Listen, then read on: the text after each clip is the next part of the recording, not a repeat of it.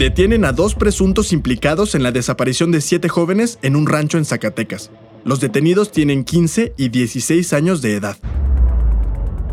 Soy Emilio Sánchez y vamos con N Diario, un producto de N Podcast.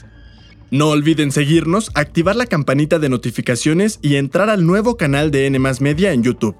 Este viernes 29 de septiembre, familiares despiden a los seis jóvenes que fueron privados de la libertad en un rancho en Malpaso, Zacatecas.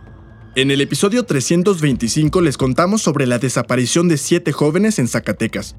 Hoy, las autoridades estatales confirmaron la identidad de los seis localizados sin vida este miércoles, durante un operativo de búsqueda en un lugar de difícil acceso.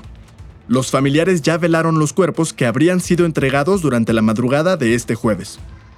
Hasta el momento hay dos personas detenidas por su probable relación con esta desaparición y se encuentran en la Fiscalía General de la República.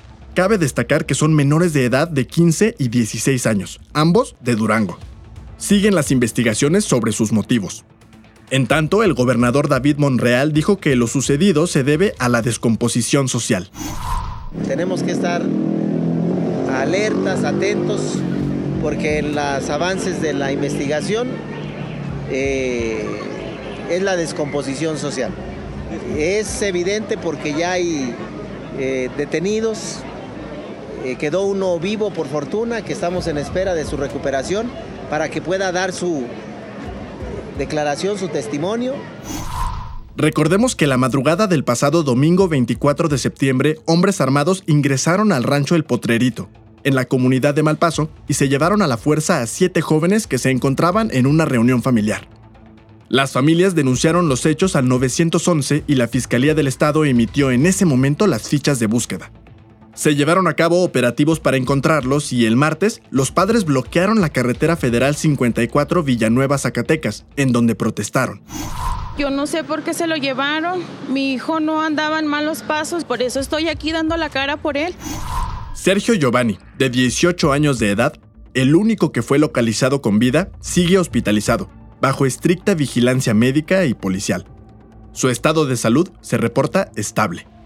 Este jueves, en su conferencia matutina, el presidente Andrés Manuel López Obrador lamentó lo ocurrido y dijo que el único sobreviviente ya está declarando para conocer el porqué de estos crímenes. Pero la mamá del joven aseguró que su hijo no ha dicho nada, ya que él ahorita no está bien se encuentra sedado y que con la única persona con la que ha hablado es con ella. En cuanto haya actualizaciones sobre este caso, se las daremos a conocer aquí.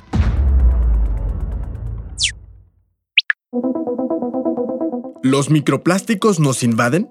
Un grupo de investigadores japoneses confirmó la presencia de microplásticos en las nubes, y ante la preocupación que esto despierta, ya se comenzaron a hacer algunos análisis para entender qué tanto pueden afectar el clima. Pero, ¿cómo se descubrió esto? Expertos de la Universidad de Waseda en Japón comenzaron a estudiar muestras de agua que fueron tomadas de las nubes que están sobre los montes Fuji y Oyama, a más de 1300 metros de altura. En esos análisis se dieron cuenta con imágenes avanzadas infrarrojas que hay nueve tipos de polímero y uno de caucho en las nubes. Las partículas tienen un tamaño desde los 7.1 hasta los 94.6 micrómetros, es decir, son muchísimo más pequeños que un milímetro. Para que te des una idea, algo así como la punta ultrafina de un lápiz. Los investigadores dijeron que la acumulación de estos microplásticos en la atmósfera, especialmente en las zonas del Polo Norte y el Polo Sur, pueden generar cambios climáticos significativos y un desbalance ecológico en el planeta, algo que podría llevar a una gran pérdida de biodiversidad en el mundo. Y no solo eso, también advirtieron que estos microplásticos ya han sido encontrados en el interior de peces y otros animales que actualmente forman parte de la dieta de las personas, lo cual puede provocar efectos tóxicos y alteraciones genéticas que apenas están siendo investigadas.